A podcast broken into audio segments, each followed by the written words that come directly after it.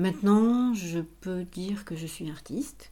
Je pense que j'ai mis du temps à, oui, à oser dire que, que je l'étais. Peut-être quoi des, des anciens faisait que c'était compliqué. Plasticienne, je, je, pense que oui, dans la mesure où utiliser que le mot artiste, euh, finalement, ça devient trop large. Et plasticienne, c'est effectivement tout ce qui concerne la forme. Je rajouterais quand même par rapport à plasticienne, et puis en plus, ça serait un jeu de mots par rapport à, au, médium que j'utilise, et qui est mon médium de prédilection, qui est la laque. Puisque la laque, en fait, c'est presque l'origine du plastique. Donc, euh, mais bon, la plasticien, dans ces cas-là, c'est plus en ce qui concerne la forme et et, l'espace en fait qui, entoure les formes.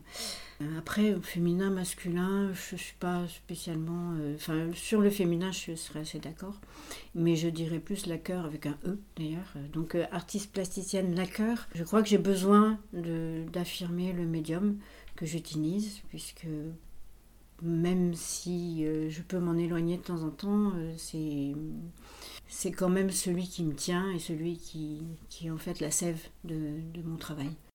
Ça fait partie des premières choses qui, qui ont été révélées par le Japon. C'est tout d'un coup, je me suis aperçue que il n'y avait pas qu'un seul langage qui pouvait être les mots ou les, les écrits. Ça pouvait être les gestes aussi et le regard. Puisque mon maître ne parlait ni anglais ni français et moi je parlais pas du tout japonais à l'époque, un peu anglais, mais ça ne servait à rien. Ce qui fait qu'effectivement, toute la transmission s'est faite par le geste. C'est fait par le geste, et au Japon, en plus, le geste est éminemment lié à une technique très précise et éminemment lié aussi à des gestes très quotidiens, très simples. Cette simplicité, du coup j'ai envie de dire du quotidien, c'est que j'ai l'impression que j'ai appris, énormément de compétences d'un seul coup, en fait, aussi bien des compétences très techniques, c'est-à-dire avec beaucoup de travail. C'était tous les jours.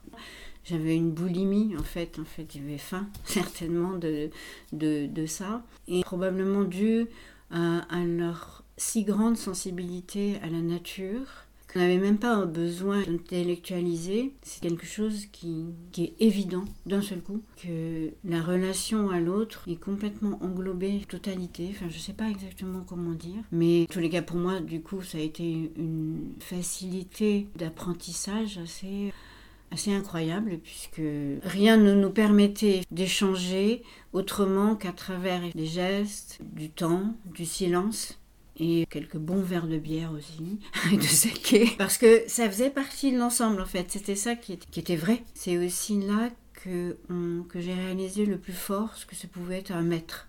En fait, c'est devenu évident du premier coup, et c'est pas du tout une relation hiérarchique, c'est une relation respectueuse en fait.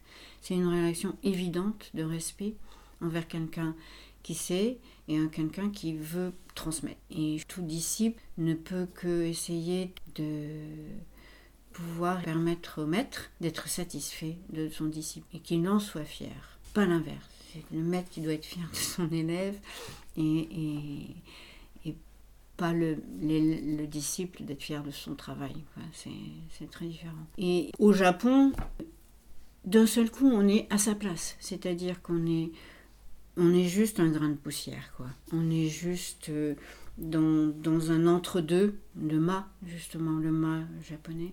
On est entre le néant et le néant.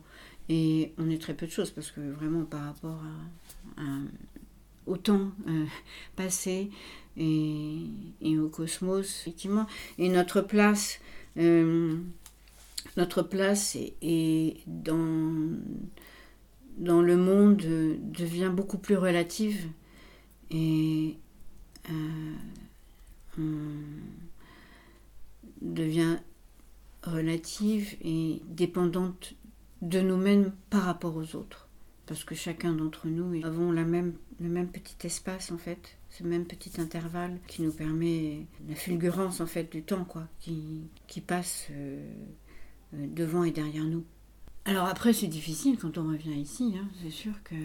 Mais euh, ce, grand, bouleversement me revient, enfin, oui, mais présent en fait, très souvent. Donc dans le monde restreint de la laque, il y a un peu un clivage entre ce qui pourrait être la laque décorative, je dirais, c'est pas péjoratif pour, autant, et puis la laque en tant que médium. Voilà, c'est pas simplement un art mural, la laque. C'est pas quelque chose comme un tableau verni. C'est vraiment quelque chose qui, qui est, qui est d'un domaine beaucoup plus large je, crois que dans la technique elle-même, qui est une technique de stratification, le vernis, c'est quelque chose, des fois, quand on gratte, il n'y a rien dessous. Quoi. Le fait de faire de la laque, de faire cette technique, j'ai peur que quand on gratte, il n'y ait rien dessous. C'est un peu comme si, euh, voilà, euh, c'est les masques, hein, en fait. Donc, poser des couches de laque, c'est aussi prendre du temps pour, pour choisir, en fait. C'est prendre le temps de de monter en fait, de, raconter des histoires, de se mettre à nu et à chaque fois de recouvrir en fait ce qui, ce qui peut l'être et ce qui ne peut pas l'être. Pour moi, toutes ces strates, c'est des mémoires que je pose et c'est des mémoires que je peux poser et souvent, les objets que j'utilise, ce sont des objets qui ont des mémoires eux-mêmes, en fait. Voilà, quand j'utilise des planchers vermoulus, et que je les fige dans la laque, c'est autant parce que je veux les garder, parce qu'eux-mêmes ont chacun une histoire à raconter, mais c'est aussi pour en faire des reliques. C'est parce que voilà, un plancher a une, histoire incroyable à raconter. Et euh, la laque, si elle n'est pas prétentieuse, si c'est juste les possibilités de laisser le silence s'établir sur son histoire, cette histoire peut être universelle. C'est-à-dire qu'elle peut rejoindre tout le monde. Mais voilà, c'est compliqué finalement les histoires de, de je trouve. Du coup, c'est compliqué d'avoir un médium comme la lac et de vouloir le garder, de faire partie de cette famille, pourtant c'est une famille que j'aime bien, et malgré tout de ne pas se sentir dedans. Je ne veux pas faire de parallèle en plus avec euh, une histoire personnelle parce que ça, ça n'a pas non plus de sens, mais j'ai un peu cette impression-là. Voilà. C'est que. Alors j'ai peur de franchir des pas peut-être, euh, mais j'ai envie de rester dans cette famille des laqueurs parce qu'en fait, c'est elle qui m'a formée. Je suis attachée. Et en même temps, je ne trouve pas forcément ma place. Et je ne sais pas non plus si j'aurai une place. Je ne sais pas où est ma place. Peut-être qu'il faut juste que je reste là où je suis.